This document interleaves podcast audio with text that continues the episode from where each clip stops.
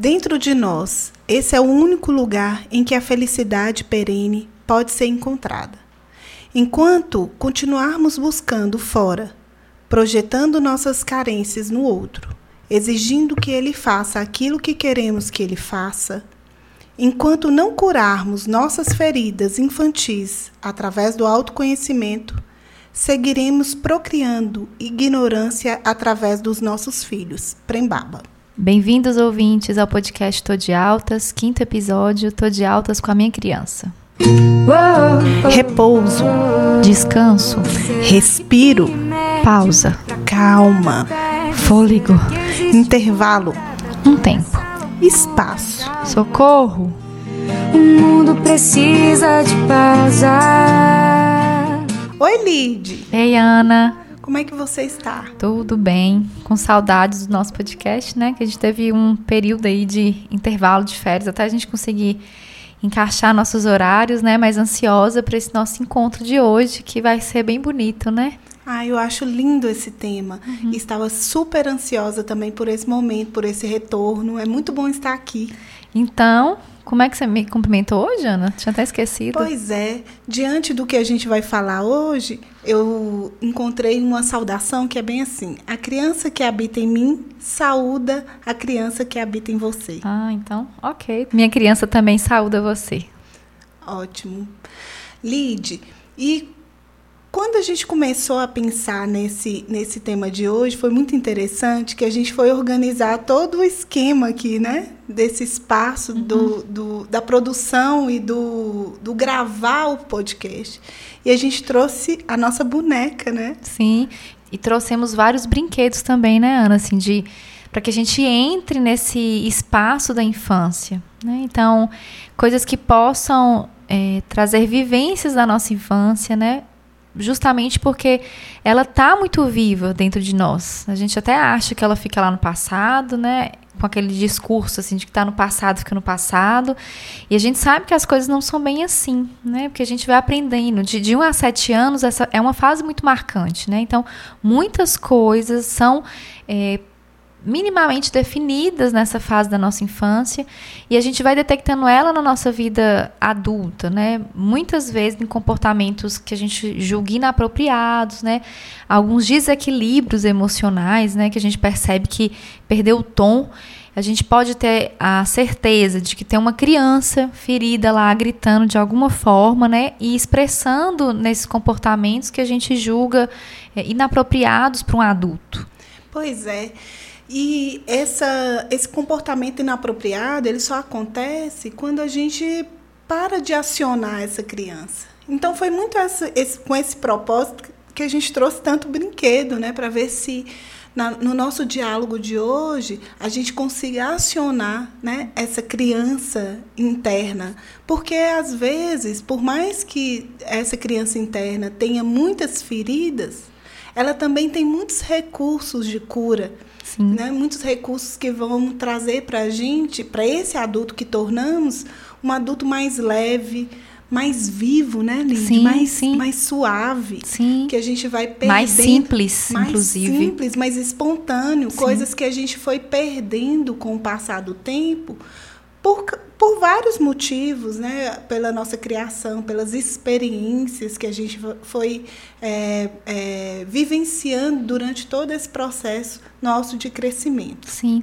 É, eu trouxe até uma boneca, né? Que na verdade é de minha filha, né? Porque eu já não tenho mais bonecas, devia até ter, né? Mas assim, é, a boneca então que eu encontrei lá, que, que, me, que eu me senti mais representada, né? Foi a aluna, é, até pela fisionomia, enfim, mas porque a aluna. é, eu a vejo muito criança, assim, né? Porque ela é muito curiosa, né? Ela desperta pelas coisas muito simples, assim, esses porquês, né, que toda criança faz, né, e essa curiosidade, essa energia de encontrar significado, né, motivos, né, para tudo que ela vê ao redor dela, né, ela é muito perspicaz e muito observadora. E é tão fantástico na aluna, também adoro esse desenho, porque ela não tem medo de perguntar. Sim. Uhum. Né? Então, ela, é, essa criatividade dela, essa curiosidade é algo que realmente encanta a nós sim, adultos também. Sim, e quanto que ela é acolhida, né? Assim, a, a, quantidade de perguntas que ela faz, né? Ela é muito acolhida, né? As pessoas recebem bem toda essa curiosidade dela, né?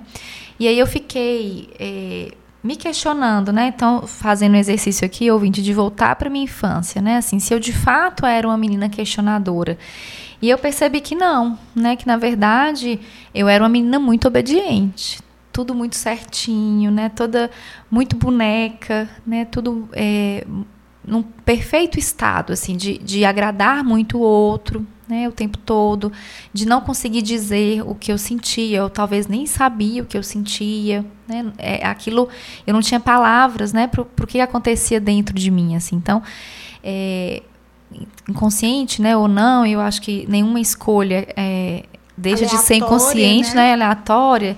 É, eu ter trago, né, a aluna, assim, porque ela desperta algo que eu acho que eu não pude ser e não que eu não tivesse, né.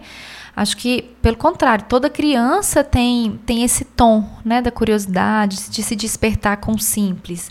É, mas eu acredito que, diante de, das diversas coisas, né, de como que a rotina da, da família, da minha família funcionava, isso não foi tão, é, talvez, estimulado ou entendido como algo importante. Né? Eu acredito que seja até nisso, assim. Não sei na sua época, né? Mas na minha época, um bom filho era aquele que era muito obediente né, que acatava tudo, que não questionava nada e se questionasse algo, né, é, seria interpelado de alguma forma, criticado de alguma forma. E como que eu vejo hoje, acho que hoje é, num tom muito mais minimizado, justamente porque a gente trabalha muito essa criança interna o tempo todo, né? É, mas como que eu vi assim, o meu crescimento muito com, com, esse tom assim de ser muito obediente, de não colocar limite, de fazer tudo pelo outro, de ser a boazinha, né? É, óbvio que isso foi quebrando, né? Depois de 20 anos de terapia, né, amiga? Não, não tem jeito. Ainda bem, né? Ainda bem. E com essa conversa o tempo todo, né? Com essa minha criança interna, assim. É, mas como que tem resquícios de fato, né? É, então eu acredito assim que é um prejuízo muito grande de quem não faz esse link com a criança interna.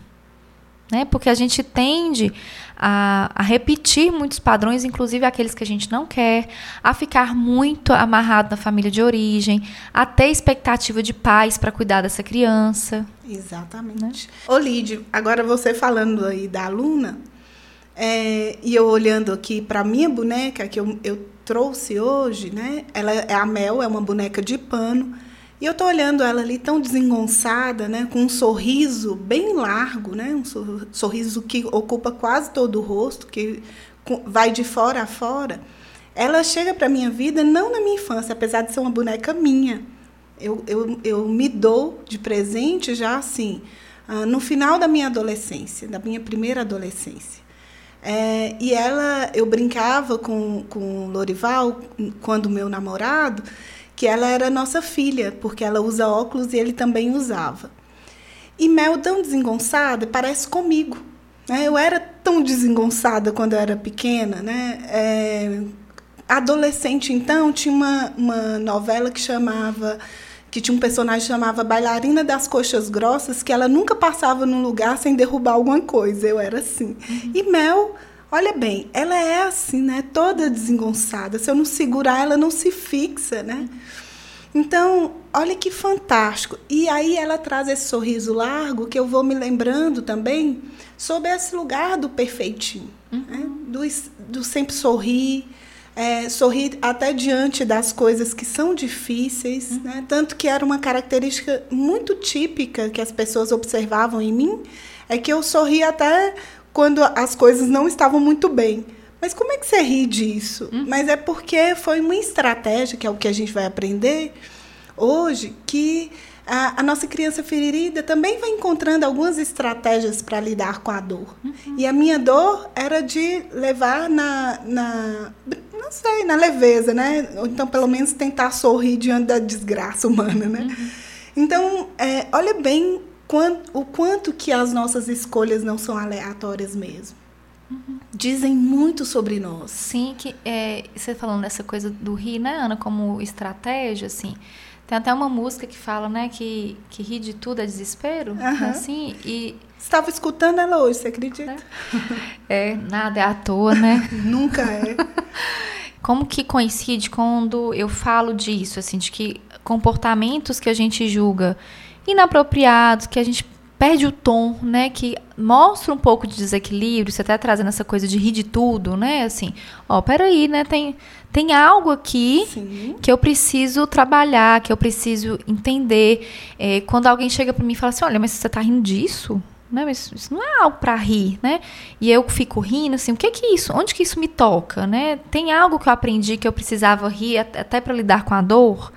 É, diante da criança que tem um, equipamento cognitivo não tão elaborado quanto adulto, né? Ela vai criar as, eh, as primeiras estratégias que ela dá conta, né? De, de colocar na vida dela para lidar com a dor. Sim, ela vai utilizando os instrumentos que ela tem, Sim. os recursos que ela tem naquele momento, para lidar com isso que ela não sabe explicar. Uhum, sim. Porque muitas vezes essas dores, elas vêm para a gente é, de uma forma que é, não existe uma explicação.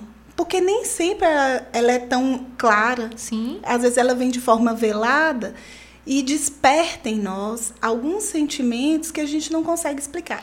Inclusive, Lid, é, a gente precisa ficar muito atenta porque as sensações que chegam até nós nem sempre são condizentes com a realidade, mas é a forma como essa criança interpreta aquela situação. Sim, hum, verdade.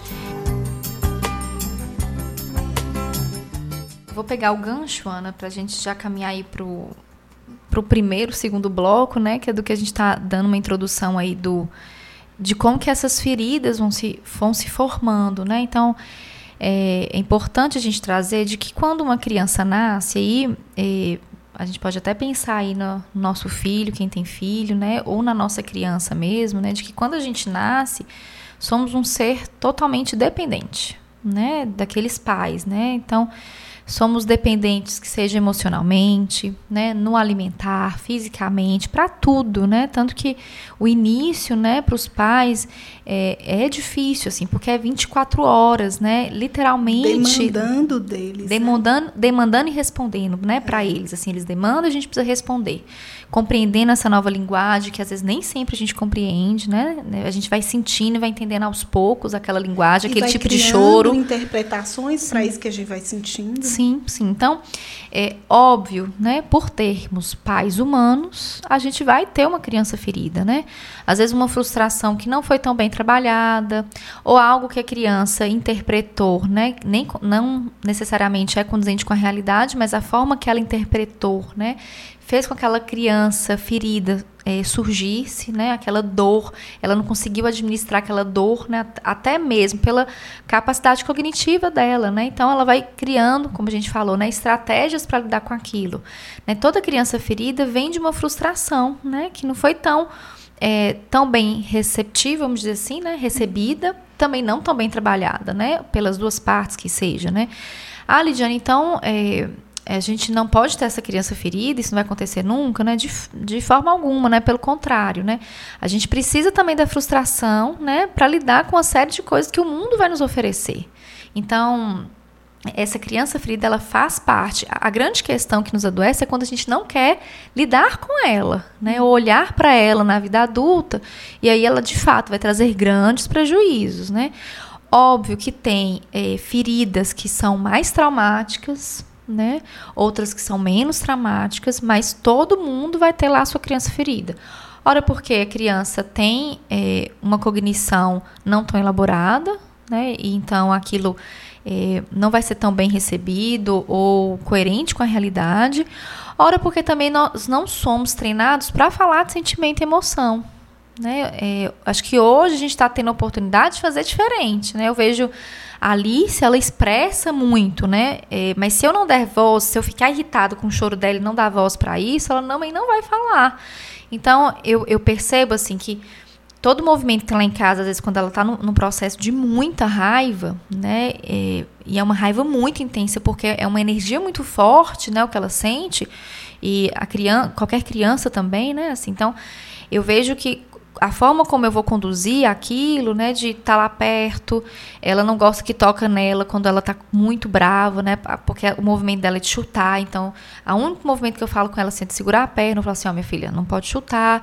O movimento até ela, ela ir se reorganizando, se acalmando, aí sim ela consegue falar que ela estava com raiva. Por que, que ela estava com raiva?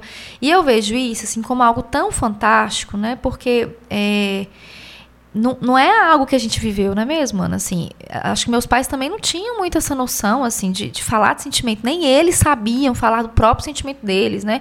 Que sai escutar uma criança falar do dela. Então, a gente está tendo oportunidade, né, de, de trabalhar é, esses sentimentos, que é, uma, que é já uma oportunidade na vida futura, né? De lidar com essa criança ferida, porque não tem jeito, né? Então, a Alice vai ter a criança ferida dela, né? Porque eu sou humano, o pai dela é humano. E a gente vai errar um bocado de vez, né? tentando acertar, mas vamos errar um bocado de vez, ou porque a gente não deu conta de conversar lá com a nossa criança e a gente foi por impulso, agiu por impulso. É, e a gente vai ter que ficar muito atento, porque com a chegada dos filhos, a, os filhos acionam muito em nós essa Sim. criança interna. Sim. Então, às vezes, quando a gente não dá espaço para a nossa criança, Uhum. Para que o que ela se angustiou, as feridas que ela trouxe, o que é as explicações, né, as representações que ela teve das experiências que viveu, a gente nunca vai dar espaço mesmo aos nossos filhos. Sim. E assim, você perguntando como que era a minha infância, é, a gente é de geração diferente e é, a minha geração também era essa, muito da obediência obediência aos pais, aos adultos de uma forma geral. Tanto que a gente brinca que é, nós transgredimos muito pouco, Sim. né? Uhum. Ficamos muito nesse lugar da obediência, apesar que eu era muito desaforada, mas eu era muito obediente. Uhum.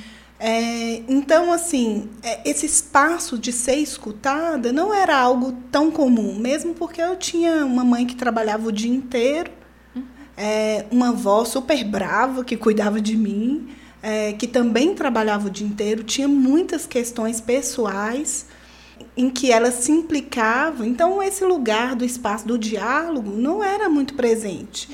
E aí, assim, é, eu me recordo de uma frase que ela, ela falava muito assim: Ô oh, menina, cala a boca, menino não sabe de nada, não. Uhum. E para ela é verdade, né? Na geração dela, o menino não sabe de nada, o menino tem que ficar no lugar dele. Uhum, então, sim. é como cobrar dela uma representação é, desse espaço de escuta e, e, e, esse espaço de expressar o que se sente, se ela não teve esse lugar. Sim, sim. Até porque a gente veio de todos nós, né? A gente tem uma cultura em que a criança não é vista, né? Se a gente pensar, há poucos anos foi foi é, promulgado o ECA, né, assim, o Estatuto da Criança e Adolescente, né, porque isso nem isso antes tinha. Se a gente pensar até na adolescência, né, há pouco tempo exi existiu esse termo adolescência, né, porque era muito um link assim, criança e virar adulto, Exatamente. né, não tinha esse meio termo, estudos sobre adolescência. Então, é, tanto, tanto a criança quanto a adolescência, né, traz temas para que a gente é, remeta que vem na vida adulta, né? Essa coisa do próprio transgredir do adolescente, né? É, do, do, desafiar, né? De correr riscos, né? Que, que é o que a gente precisa trazer na vida adulta, né? É, foi até bom você explicar, né? Porque quando eu coloco transgressão pode virar uma outra expressão, mas é, esse lugar mesmo é porque é somente nesses processos de transgressões é que a gente vai se individuando sim, mesmo, sim. criando nosso espaço individual. Uhum. Faz, é, é, transgredir é fazer diferente. Sim, sim. Né? Então, quando a gente não olha para essa criança, quando a gente não dá espaço para esse essa expressão do sentimento, isso vai reverberar lá na vida adulta. Sim. E talvez de uma forma muito mais desorganizada e como você mesma disse, assim, é, com um tom ruim. Uhum, sim. Porque sim. fica infantil. Né? É, precisamos. Fica é, num tom de revolta. Revolta, né? de muita de birra. raiva, né? De muita ira. E né? birra. E muita birra. Uhum. Exatamente. Aí fica é, incoerente. Sim. Então, o que nos cabe é mesmo esse olhar afetivo né, para essa criança, para que entenda o que ela quer nos dizer hoje. Nem todas as nossas é, inadequações adultas em comportamentos, né, comportamentos inadequados, identificar o que que isso está dizendo da nossa criança que a gente não deu voz. Sim, é, é, é, pensar no que eu iniciei um pouco falando, né, no, nesse episódio, de que é, aqueles comportamentos, né, que a gente julga inadequados, né, às vezes umas explosões, né, como você falou, ira, a gente está aqui birra, é, em que o outro, né, olha para aquilo assim, olha, isso aí não tá tão, tão legal, né, ou assim, nossa, hoje eu tô comendo demais, né, tá diferente esse, isso aqui, eu não costumo comer desse jeito, né, que, que movimento é esse que eu tô fazendo, que eu tô comendo demais, ou que eu tô percebendo que eu não tô dormindo, ou que eu tô muito agitada, ou que aquilo, né, que que fulano me falou tá me incomodando já tem uns dois dias e eu não sei como que aquilo tá me incomodando, mas eu tô achando que tá, tá passando do, do limite. Então, tudo que a gente percebe que tem um incômodo, que a gente não sabe de onde que aquilo vem, né?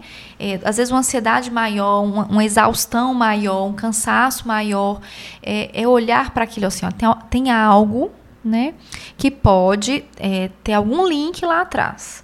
Né? Como que a nossa criança, né? Porque o, ouvinte pode estar assim, Lidiane, mas como que eu vou detectar qual que é a minha ferida né, nessa história? Então, primeiro, é a gente perceber quando que esses colocar entre aspas ataques, né? Assim, é, esses comport... isso, né? essas crises acontecem, né? Então a gente pode começar a ter lá é, a hipótese de que tem algo da nossa criança, né, ferida lá que está tocando, e algo muito específico é assim, aquele sentimento que eu estou sentindo, se ele for na vida atual, no presente, for muito similar com o que eu senti no passado, é, tem algo aí da nossa criança vindo à tona e que a gente não conversou com ela, não ressignificou e ela está aqui na vida adulta agindo como criança.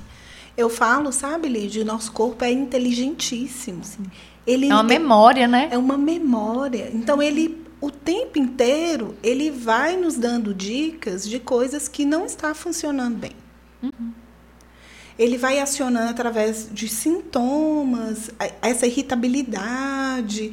É, quando a gente grita, as, uma vez até escrevi no, no nos no, posts, né? Foi no Instagram falando sobre o que o nosso grito nos diz. Uhum. Então a gente vai ter que ficar muito atento ao, às questões que acontecem na nossa vida adulta, que são gatilhos. Gatilhos que, que remetem a gente, a, assim, às vezes não é a mesma situação, mas a base a base que sustenta aquela situação é a mesma da nossa infância. Sim. E como que a gente trabalha isso em terapia, né, Ana? Com, com a gente, obviamente, com o nosso cliente. Muitos clientes, às vezes, chegam na primeira sessão, né, e eles vão contar qual que é o objetivo, o que, que eles querem trabalhar, e eles chegam assim, muitas vezes assim, Lidiane, eu tô muito irritada. E eu tô percebendo que tá passando o limite, eu tô muito irritada, meu marido, minha esposa tá queixando disso cada vez mais. Eu tenho percebido que eu tenho usado álcool mais vezes, eu tô achando que tá passando, tá passando tom, né? Assim, talvez tenha algo aí que eu preciso melhorar. E às vezes a pessoa tem nós, né, não só a pessoa, não só o cliente, mas nós temos pensamentos tão lineares, né, que a tendência é assim, então tá, vamos eliminar a ansiedade, Vamos eliminar a irritação, vamos eliminar o álcool, né? Não que estratégias, que seja mindfulness, né, yoga, enfim, meditações não vão ajudar, pelo contrário, ajudam muito, né? Mas tem algo que é gatilho lá de trás, como você está falando, né? Tem algo de não permissões, né? De feridas lá de injustiça, de abandono, né? E que a gente vai construindo máscaras, né? Para lidar com isso, né? Estratégias para lidar com determinado sentimento que a gente criou lá atrás, enquanto criança, e que já não é mais coerente na vida adulta, já não funciona, não tem funcionado.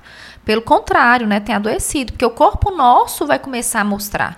Que e seja é, para uma doença física, claro. é, psíquica, Sim.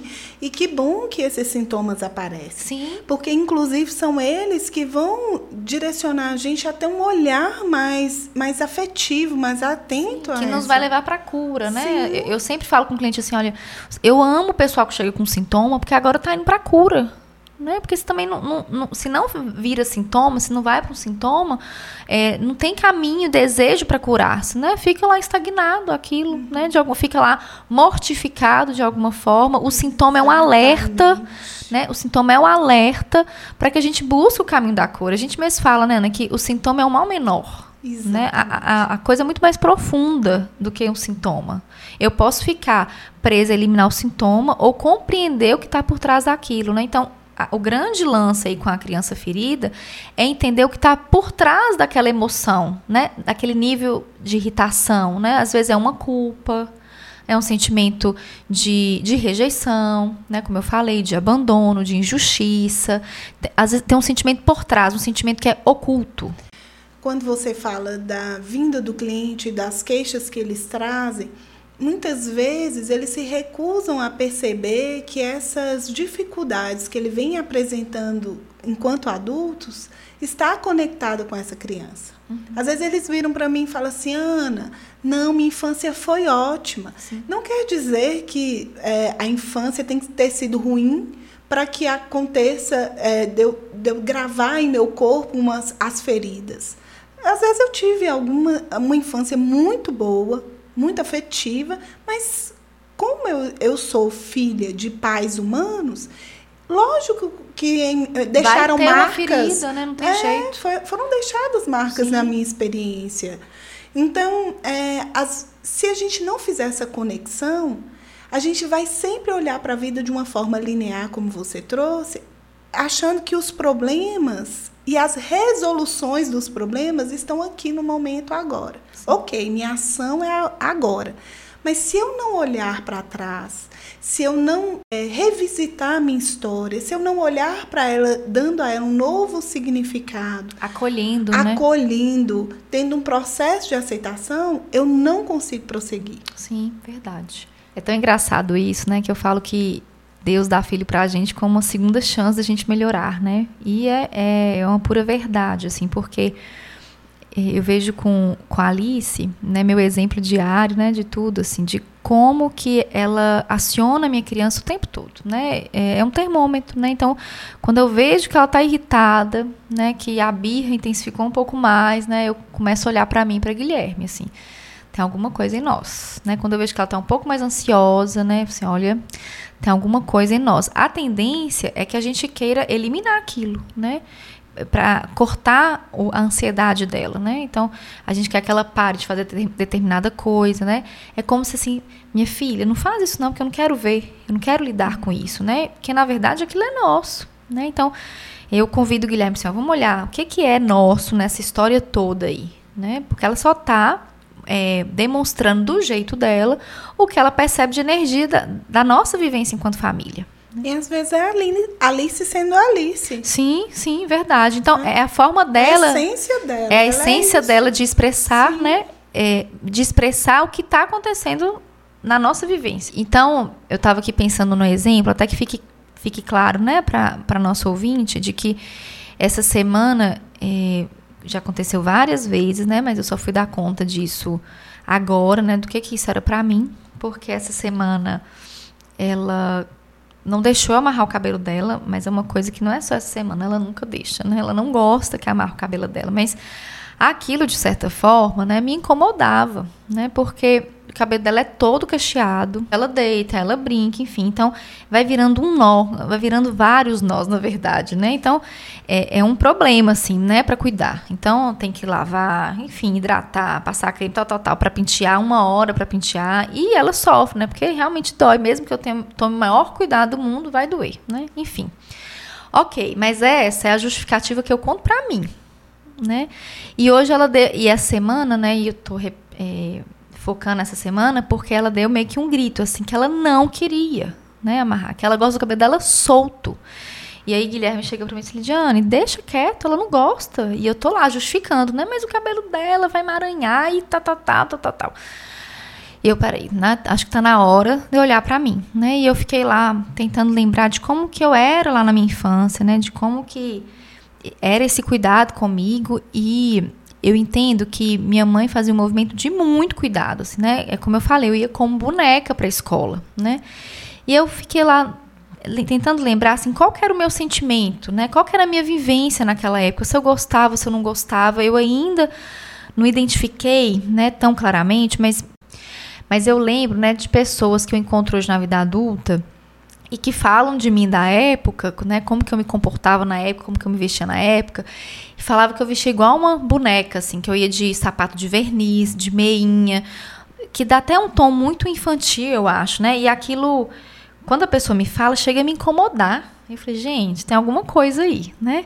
E eu tô aqui, repetindo a mesma história com a Alice, né? Tentando amarrar o cabelo dela, pro cabelo dela ficar lá todo bonitinho, todo perfeito, de trança, com os cachos totalmente definidos, né? Assim, um extremo, né? Que ela não gosta, né? Assim, então eu comecei a perceber que aquilo também era meu, né? Eu me lembro que teve uma vez que eu tinha um cabelo muito grande, sempre liso, né?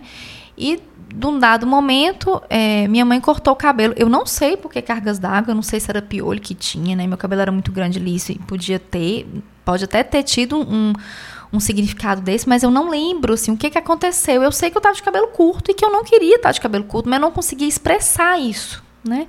Então, eu vejo que hoje com a Alice, né, como que está vindo à tona, né, de que de novo lá eu não expressava o que eu queria, de que talvez eu não gostasse de vestir daquele jeito, mas não era possível falar, né, coitada da minha mãe com três filhos para arrumar, eu vou ficar lá dando, falando o que, que eu quero, o que, que eu não quero, ainda mais num, num, num tempo em que filho não ia ter direito de falar o que queria, né, então ela estava lá na rotina dela cuidando de três filhos, hoje, né, hoje a gente entende isso que era um momento difícil para ela. Mas como que minha criança interpretava aquilo, né? De novo, de que eu não podia escolher, né? Eu tinha que ir do jeito que mãe achava que era bonito, né? Do jeito, a roupa que ela gostava era a roupa que eu tinha que vestir. Então, hoje, a Alice vem me trazendo isso, assim, de que, mamãe, eu não gosto do meu cabelo preso, eu gosto do meu cabelo solto. E é, é assim, amiga, é solto mesmo, assim, né? Com o vento batendo na cara, com direito a tudo, assim. E é lindo o cabelo dela, né? Então, olha o que eu tô fazendo, né? Então, isso... Respirei, né? Ó, oh, isso aqui é meu, tá na hora de eu trabalhar, né? E aí eu vou lá, converso com ela, porque é como se eu estivesse fazendo exercício comigo também, minha filha. Tá tudo certo, né? A mamãe respeita o seu desejo, né? Mas eu também entendo que a mamãe precisa cuidar do seu cabelo, assim, é como você prefere ele solto, a gente vai precisar cuidar um pouco mais, né? Porque senão sempre vai doer para pentear, não vai ser legal, enfim. Aí já é uma outra parte da história, mas é, fui lá mostrar para ela, ó, tá tudo certo, você tem razão, assim. É respeito com que você deseja o seu cabelo, não é o meu. Né? Eu, eu, mamãe está aprendendo a respeitar. E é uma conversa com a minha criança também, assim, olha, Agora é o seu cabelo, você pode cuidar, você pode cortar do jeito que você quer, curto, deixar longo, cortar do jeito que você quiser, né? Assim, é seu, agora você pode cuidar. Na época, a sua mamãe estava muito atarefada, né? Ela tinha três filhos para cuidar, não tinha espaço mesmo para falar de sentimento, nem ela sabia disso, né? Que, porque era, isso era tão importante naquela época, né? Há, há 30 anos atrás, então é, há mais de 30, né? A gente pensar. Então, ó, eu dedurando minha idade. é, mas como que é esse processo de acolhimento, né? Então, eu, aí eu fico percebendo, assim, de que talvez uma próxima oportunidade lá com a Alice com relação ao cabelo, por exemplo, eu não vou cair mais nesse gatilho, já não faz mais sentido, né? Porque já está organizado, já está elaborado, ressignificado. Mas aí entra na mesma frase que a gente inicia o podcast de hoje, né? Se a gente não prestar atenção nessa nessa nossa ferida, é, nesse gatilho, a gente vai reproduzir. Sim. Vamos fazer a mesma coisa, exatamente como tínhamos medo de repetir, de promover os mesmos comportamentos que geraram feridas em nós, a gente vai repetindo na próxima os filhos, geração. Né? Inclusive, Lide, é, essa questão é, me trouxe à memória é, uma situação assim, que é, é muito um medo nosso também dessa percepção de como que a sociedade vai pensar a nosso respeito se a gente deixar Sim, nossos verdade, filhos livres. Verdade. Iniciei o podcast, né, o episódio, falando que é, eu era uma menina muito educada, muito obediente, muito perfeitinha, né? Muito para agradar o outro, né? Muito boazinha, né? Então é óbvio que isso vai ter algum resquício, assim, olha como que o outro vai olhar se eu estou cuidando ou não da minha filha, né? Como é que eu tô dando essa liberdade, né? Desse cabelo livre desse jeito, e que pode ficar de qualquer jeito, que ela gosta é assim, e, e, e sustentar essa história. Né? Sendo é que eu fui educada para fazer tudo muito perfeito, conforme o outro olha. Olha como que essa ferida volta. Exatamente. E o quanto que às vezes, com medo dessa uh, dessa, desse olhar julgador externo, a gente também vai impondo aos nossos filhos um comportamento que às vezes nem é, faz tanto sentido mais, Sim. mas que a gente fica com tanto medo do julgamento, com tanto medo de ser rejeitado, que a gente vai lá impondo a eles um comportamento que às vezes os agride. Sim, verdade. Justamente por não escutar né, o, o, o, sentimento, a emoção que está ali, né, o que, que eles pensam. Né? A gente esquece que essa criança tem voz. E eu estou falando aqui de a gente olhar para o filho, porque o filho desperta muito isso, mas essa, essa criança que tem voz lá dentro, Sim. que está lá gritando o tempo todo. Né? Porque essa criança aparece o tempo inteiro, a, aparece nas nossas relações de trabalho, nas uhum. nossas relações afetivas. Se a gente. É... E em pequenos detalhes, em né? Pequenos Coisas detalhes. simples. Eu estou dando um exemplo aqui de um cabelo, gente. Né? Coisas simples, né? Desperta algo. Mas que a gente julga assim, ó, tá passando do limite, né? Eu acho que isso aí já, já tá inapropriado que eu tô colhendo. Já, já, tá tô, abu já mas... tô abusando, né? assim, então, eu tenho que olhar, porque ela vai vir o tempo todo trazer, trazer algo pra gente perceber, pra gente avaliar, refletir. É, o tempo inteiro faz com que a gente é, acione é, esses gatilhos, né? Hum. Esse, é, esses gatilhos nos, nos acionam o tempo inteiro a reolhar para a nossa história, Sim. né? Reolhar para as nossas máscaras, porque inclusive quando a gente fica com medo dessa avaliação é porque a nossa máscara, né? O nosso ego, né? O que o, a máscara que o nosso ego criou vai ser questionada Sim. e não, nem sempre a gente, quanto adulto, né? Nós adultos estamos muito preparados para isso. Muito não, né, Lid? Eu acho que quase nunca estamos preparados para isso, principalmente quando esse nível de autoconhecimento é muito baixo. Sim. A gente agora está caminhando o terceiro bloco, né? E os ouvintes devem estar tá querendo saber, né, como é que acontece esse processo de cura, né, da nossa criança ferida, que eu eu julgo que é eterno. A gente sempre vai ter uma pendenga, né, Sim, né, para resolver. Claro. A gente listou algumas coisas em que a gente trabalha em terapia, que a gente percebe, né, que faz sentido, né, desse, que é quase um ritual, né, Ana, assim, é, é quase um ritual de cura, assim, essa conversa com, com nossa criança, né. Eu sempre falo com meu cliente assim, imagine uma criança, tá lá acuada, ou amedrontada, né, ou chorando, ou se sentindo injustiçada, rejeitada, abandonada, é, traída e humilhada, né, eu tô falando dessas palavras, porque a gente entende que essas são as principais cinco feridas, Sim. né, que, que norteiam a nossa infância. Então, imagine lá para o meu cliente uma criança que está com todas essas sensações, assim, qual que é o seu movimento, né? E é, todos, né, 100%, ah, Lidiane, eu vou lá, vou acolher, vou adular, vou abraçar, vou dar um beijo, né? Então, todo esse movimento de, de cura mesmo, de acolhimento, né? A gente precisa fazer com a nossa criança né, ressignificar para ela, assim, de que é, criança, naquela época, o seu papai e a sua mamãe, né, eles não davam conta para eles, eles estavam fazendo o melhor possível. Eles estavam entendendo, tô, vou usar meu caso aqui, né, que eu dei exemplo, a mamãe, a mamãe entendia que para ela você ficar toda linda, arrumada, era a melhor coisa do mundo. Né? Ela entendia que aquilo era um super cuidado com você, era a forma dela demonstrar amor, era o jeito dela de demonstrar amor.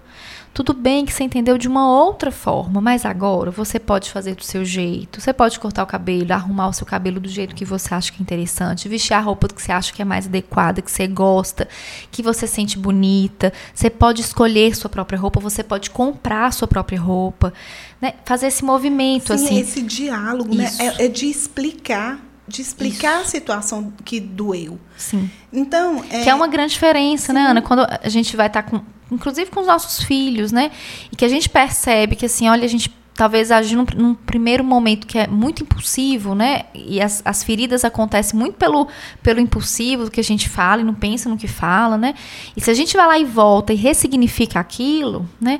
Como que o filho é, reorganiza aquilo de uma outra maneira é impressionante, né? Acho que a criança tem esse poder, assim, de desculpar muito rápido, né? De perdoar muito rápido, de seguir a vida, né? Então, se a gente chega e é, reorganiza, ressignifica o que aconteceu, é, como que o caminho para a criança fica muito mais leve, mais livre, né? Da, se, a, se, a, criança percebe que o papai e a mamãe também erram, né? E que eles tentam é, ou pedem desculpa e tentam fazer o melhor, eu sempre falo para meus clientes isso é o maior presente que a gente pode dar para os nossos filhos, né? E para a gente, né? Olhar para os nossos pais humanos, sem expectativa, sem esperar que eles vão mudar, que eles vão fazer diferente. Esperar ter o pai e a mãe que a gente deseja, que não existe, né? Porque não é quase existe. perfeito, assim. É. Né? Que a gente... se, fosse, se fosse fabricar um, os pais que a gente necessita, Sim. tanto que eu brinco bem assim, ó. É, nós temos os pais que precisamos. Não é o que queremos, uhum. nem o que desejamos e nem o que merecemos. Sim. é o que, é, né? É o, é o, que a gente precisa. O que precisa. Sim. Tanto, Lid, que é, eu acho, achei bem legal isso que você vai trazendo, que é, é dando espaço para a voz dessa criança. Porque nós temos uma tendência, quando nos tornamos adultos, é de olhar para aquelas situações da nossa infância com um olhar adulto. Sim. Nossa, mas realmente, se eu fosse minha mãe, naquele momento eu teria realmente puxado minha orelha. Sim. Mas é, é, é olhar com o olhar da criança, com a dor que aquela criança sentiu naquele momento. Então, quando a gente fala de acolher, é de acolher aquela dor a da criança, sensação, né? a sensação daquela, sensação daquela criança, mas olhando no, na perspectiva da criança. Sim. Uhum. Nunca do adulto, porque hoje nós adultos vamos falar assim, nossa, realmente, era para perder a paciência aí mesmo. No entanto, se a gente não olhar com essa perspectiva da criança, a gente ainda coloca um olhar julgador para a história. Sim. Né? Então precisamos olhar. Esse olhar de empatia. Sim, de compaixão. Uhum. Né? Compaixão com, a, com essa criança que se comportou do jeito que ela é, Sim. que é da essência infantil, da curiosidade, né? do, de mexer em tudo. É, e também ter compaixão com esses pais, com um processo humano deles de lidar com a vida. Uhum. Então, eu acho que é, é, um, um dos passos para essa cura interna é de olhar para a nossa história com compaixão. Tanto que eu, eu tenho um caso é, que a gente é, trouxe uma ferida grande, porque é, na chegada de, um, de uma cliente, uh, o pai a rejeitava pelo fato de que é, ele tinha a expectativa que viria um, um menino. Uhum. E ela veio. E por isso ele a rejeitava, e isso a revoltava profundamente. É, quando a gente fala desse processo da de, de ressignificar a história, de aceitar a história, não é que a gente vai ter que engolir, engolir todos os sentimentos, não tem direito nenhum de expressar a raiva de ter sido rejeitada ou a tristeza de ter sido rejeitada, não é isso.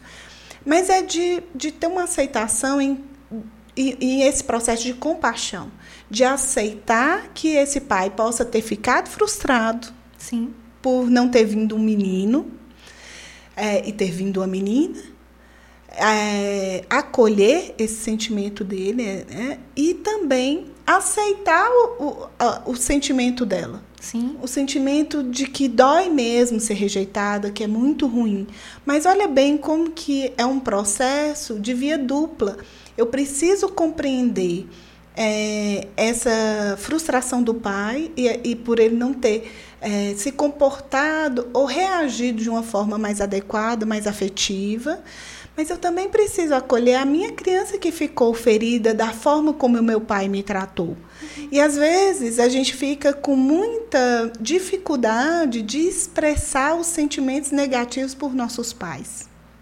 Sim. E as, o processo de curar essa criança ferida é dar espaço, inclusive, para esse sentimento que não é tão bom. Uhum. Que é aquilo que a gente fala o tempo inteiro, que a gente não é só o lado bonito, a gente também tem o nosso lado sombrio. E esse lado sombrio ele também precisa ser acolhido, senão a gente não fica, não se integra, né? Não fica inteiro. Então, é, esse ressignificar a história, que todas as vezes quando eu falo de ressignificar a história, fica parecendo que é mudar a história. Não é mudar a história, não é esquecer, nós não vamos afetar sim, a memória. Sim. Nós vamos apenas trazer traduções. Uhum. Traduções é, para aquela com outras situação. lentes também, olhar né? A mesma outras... história. Isso, olha que fantástico, exatamente. Olhar com outras lentes. Né? É, porque, às vezes, quando a gente olha somente com a, o olhar dessa criança ferida, a gente, é, por vezes, olha para todas as situações como vítima. Sim. E aí, quando a gente é vítima, a gente sempre fica atrás de um culpado. E aí, se sempre lidamos pra, com a vida buscando culpados para a nossa situação, a gente nunca vai tomar as rédeas. A gente Sim. nunca vai superar essas situações porque a gente vai ficar sempre presa nesse passado e nessa história. É, e eu acho que uma boa lente é, é que a gente só é da forma com, que a gente julga ser muito bom hoje, graças a essa história que a gente viveu. Sim. Né? Então, tudo isso que nós vivemos, eu, você, nossos clientes, nossos ouvintes vivenciaram na vida, né, durante toda a vida, é base para o que somos hoje, assim, né? Se a gente entende que somos boas pessoas, né, que a gente é, lutou muito, que seja, teve uma dura, árdua, uma leve caminhada, ou adulto que nós nos tornamos com muito orgulho, né? Graças a tudo isso que nós vivemos. Então, a gente veio também para aprender muito nesse mundo, né? Assim, é, é que nem aquela frase, né, Ana? Mar calmo nunca fez bom marinheiro.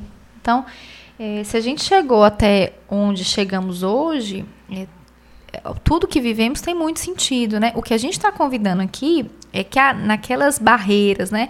Naquilo que a gente empaca, que a gente sente que não está indo, a gente precisa olhar para o que a gente viveu, né? O que está lá agarrando ainda e que a gente precisa ressignificar, trazer à tona essa história. Acho que um, um outro ponto também para a cura, né? É a humanização desses pais. Né? Aceitar os pais que nós tivemos, né? É, sem expectativa, né? sem é, esperar que eles possam dar mais, né? que eles poderiam ter feito diferente. Eles fizeram do jeito que eles davam conta. Poderia ser melhor, poderia. Poderia ter sido pior, poderia, né? Mas era o que eles davam conta naquele momento, né? Quando eu não tenho expectativa sobre meus pais, ou seja, quando eu os torno humanos, né? Nem vilão, nem herói, nenhum mito, né? Eu torno eles humanos, palpáveis. É, a, a relação fica muito mais leve, né? Porque é muito mais tranquilo, inclusive até de explicar essa história para minha criança, uhum. né? Porque eu consigo fazer esse movimento de estar no lugar dos meus pais e o mesmo movimento de estar no lugar da criança. Exatamente. Inclusive, quando a gente sai desse lugar é, de responsabilizar demais nossos pais pela, pelas feridas causadas em nós, inclusive a gente consegue fazer um diálogo com eles, ter um diálogo com eles, para que eles consigam explicar também por que, que eram do jeito que eram. Uhum, né?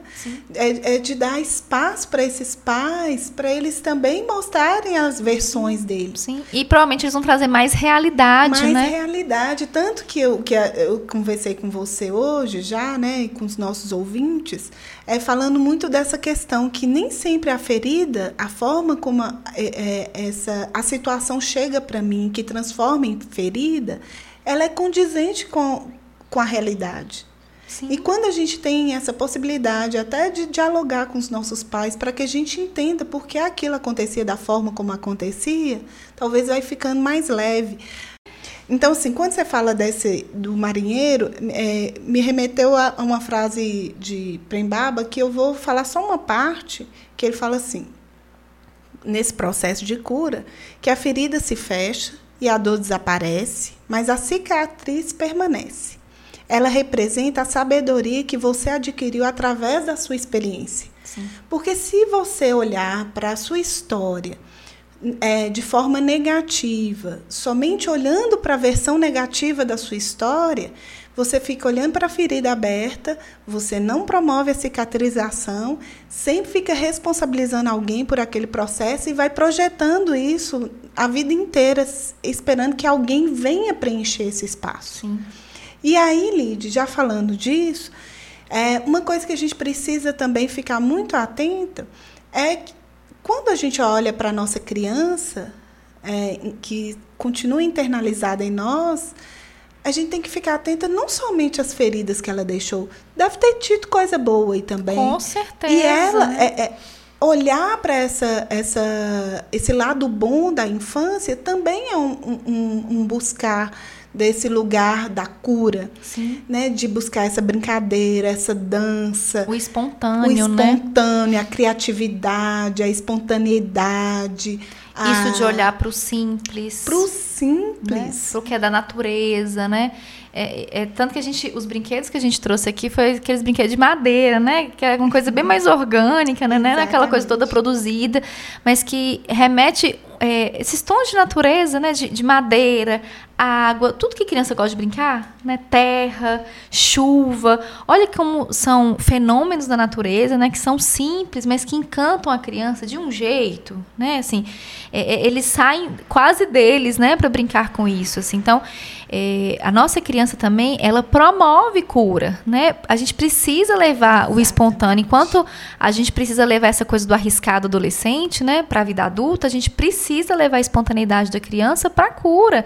E de muitas vezes levar as coisas meio que na brincadeira, meio séria, né? Assistir um desenho, quanto que eu fico assim, é, revigorada com um bom desenho, que eu dou Sim. boas risadas. Até assistir um bom filme, o quanto que isso nos restaura.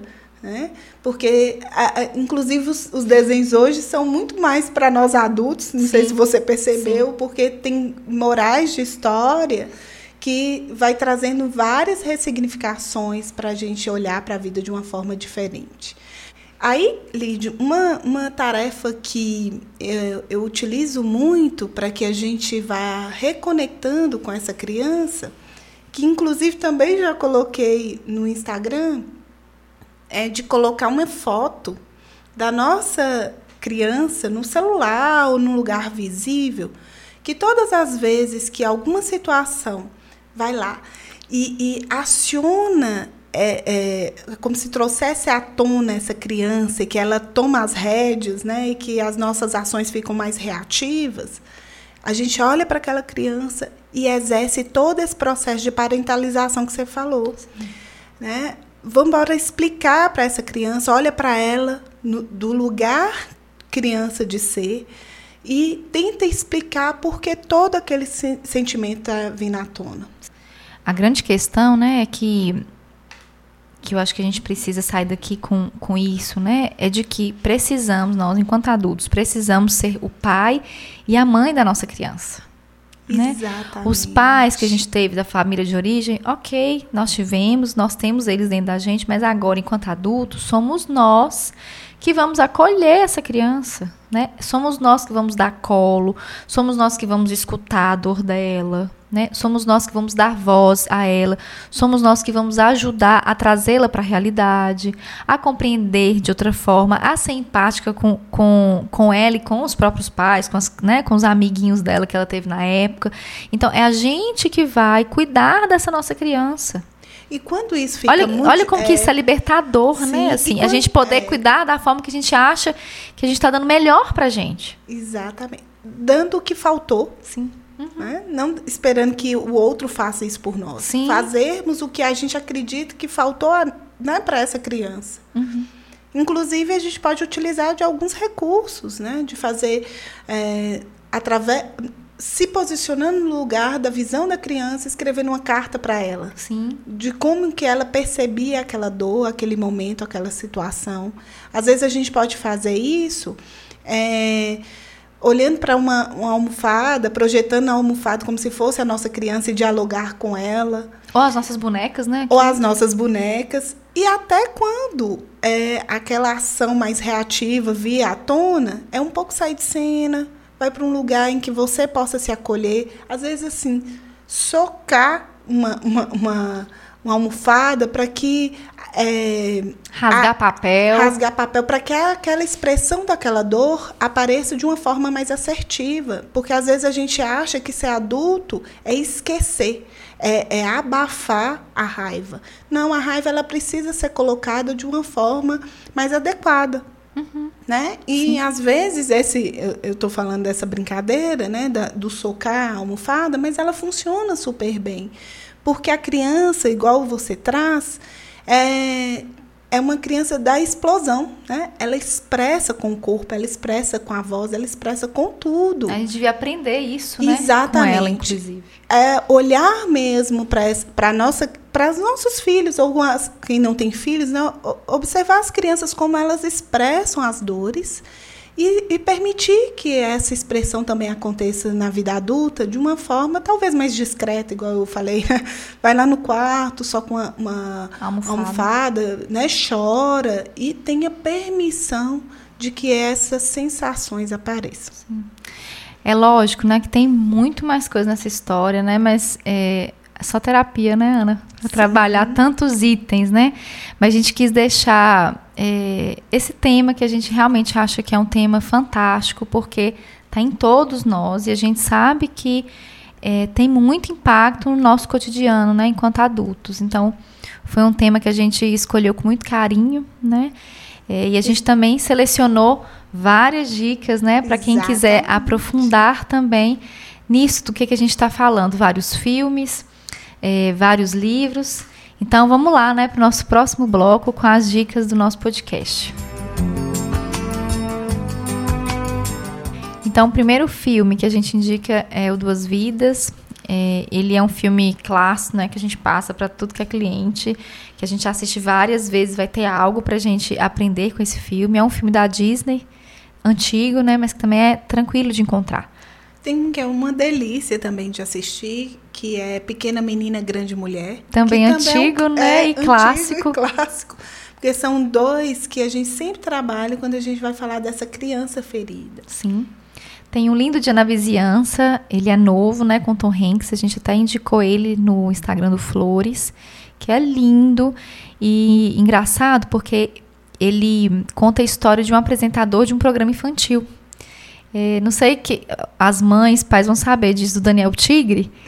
Lembra, Ana? Eu nem sabia disso, né? Mas quando eu vou assisto o filme, então tem a, a música do Daniel Tigre, a representação do programa do Tom Hanks, é, ele veste igualzinho o Daniel Tigre, é muito legal. Então, olha que que fantástico, né? Ele traz essa coisa da criança para trazer um, é, um monte de dor que um outro protagonista estava vivendo no filme. É muito bacana, é super novo, né? Lançou aí ano passado, no meio da pandemia, acho que na época nem pôde estrear né, no cinema por conta disso, então também é tranquilo de encontrar. Ô Lídia, eu vou falar um nome, não sei nem se vou falar certo, tá? Desculpa ouvinte se eu pronunciar errado, mas é, Rocketman, né? Que é o filme de Elton John, Sim. que também é um filme super legal. Também esteve no, no Fica a Dica do Flores do C, é, que é essa essa, essa reconexão de, de Elton John com essa história dele, né? Essa história pregressa antes da fama. Sim. Um outro, né, que é o Valente. Ai, né? é lindo, é, Valente. Que é lindo. Tinha que ter um desenho animado também nessa história, né? O cabelo de Alice. É, igualzinho, gente. a minha é, é, Valente por escrito. Hoje ela foi de Moana, né? Também é um pouco que nem ela, de fantasia de carnaval. Enfim, né? A essência dela, né? É essa, assim. Agora, Valente realmente é lindo, né? Porque é, quem já viu, né? Que também é da Disney, é um filme que traz é, a mãe e a filha, né? São dores muito parecidas, assim, né? De do, do, quanto que essa mãe também não acolhia essa filha, uma dor que era muito da mãe, e ao mesmo tempo essa filha, ao reivindicar, reivindicava de uma forma que essa mãe não conseguia escutar, né? Até que acontece várias coisas, obviamente, e que elas conseguem se perdoar, né? Fazer esse processo mesmo de auto-perdão, né? Da mãe com a própria criança, da valente, né? Enquanto criança e com a mãe. Então, é um processo também de, de muita ressignificação e de uma construção de liberdade, né? De poder expressar o que sentem, de que cada um trilha seu caminho, né? E olha que bacana, que aí é, é, um processo de cura, justamente é esse, né? Conhecer a história dos nossos pais para entender por que, que eles se comportaram do jeito que se comportaram com a gente. Sim. É, e, e, Valente é, é, realmente lindo. Tem também o Voltando a Viver, que coincidentemente é, é, fala de marinheiros, né? De uma expressão desse lugar da raiva, né? O quanto que ele carrega uma raiva latente e que ele vai trabalhando isso com a parceria de um, de um colega, também Sim. marinheiro. Né? Agora, os livros, Lid, tem, Lid, tem um que é bem interessante, que é Putz, Virei Minha Mãe, de Sandra Jesus, não sei se é assim que pronuncia, eu fico até sem graça em pronunciar, mas é, parece que é, que é assim que pronuncia. É um livro bem interessante para a gente identificar é, justamente os nossos medos, né? Temos tanto medo de reproduzir que acabamos reproduzindo. Um outro livro é Quando Eu Voltar a Ser Criança, de Genos Korczak, da editora Sumos. E um livro que eu gosto demais, que chama Crimes Imaginários. Ele já, é, assim, o nome dele completo é Crimes Imaginários, porque nos punimos e como interromper esse processo de Levis Angel e Tom Ferguson. Eu, nós estamos terríveis hoje, né, com esses, esses autores. Mas é um livro assim fantástico para que a gente vá compreendendo algumas feridas é, que a gente é, traz né, durante todo o nosso processo de, de crescimento. E tem um livro também, Lide, que a gente sempre cita, é O Cavaleiro Preso na Armadura, porque ele, ele trabalha também essas questões das máscaras que a gente vai criando para lidar com esses medos infantis que a gente carrega. Sim. Um último livro é Volta ao Lar, Como Resgatar e Defender Sua Criança Interior, do John Bradshaw. Tá tudo difícil esses nomes, gente. é, mas que é um livro também fantástico. É, é super fácil de encontrar em PDF né, na internet. É, também vale a leitura. Lembrando que todos os livros que a gente está indicando aqui, tanto vale para terapeutas, né, quanto para clientes aí, né, pessoas que queiram aprofundar sobre, sobre as histórias né, de criança ferida, entender ainda um pouco mais sobre isso. Bom, ouvinte, espero que vocês tenham gostado. Nossa criança aqui está vibrando, né, de alegria por falar nela, né? Porque ela também precisa ser lembrada e precisa ser falada. E a gente fica satisfeito por mais esse encontro e que possamos nos encontrar no nosso próximo episódio, sexto episódio, em março. Então, Ana, muito obrigada por mais um encontro desse. Lid, foi uma delícia, como sempre. Foi ótimo falar dessa criança interna. Então, ouvintes, ative suas notificações, né? Nosso podcast está nas principais plataformas digitais. Nos encontramos em março com mais novidade, mais temas bacanas. Até lá. Até lá, pessoal. Beijo, Lid. Beijo, Ana. Tchau. Tchau. Calma. Calma. Calma.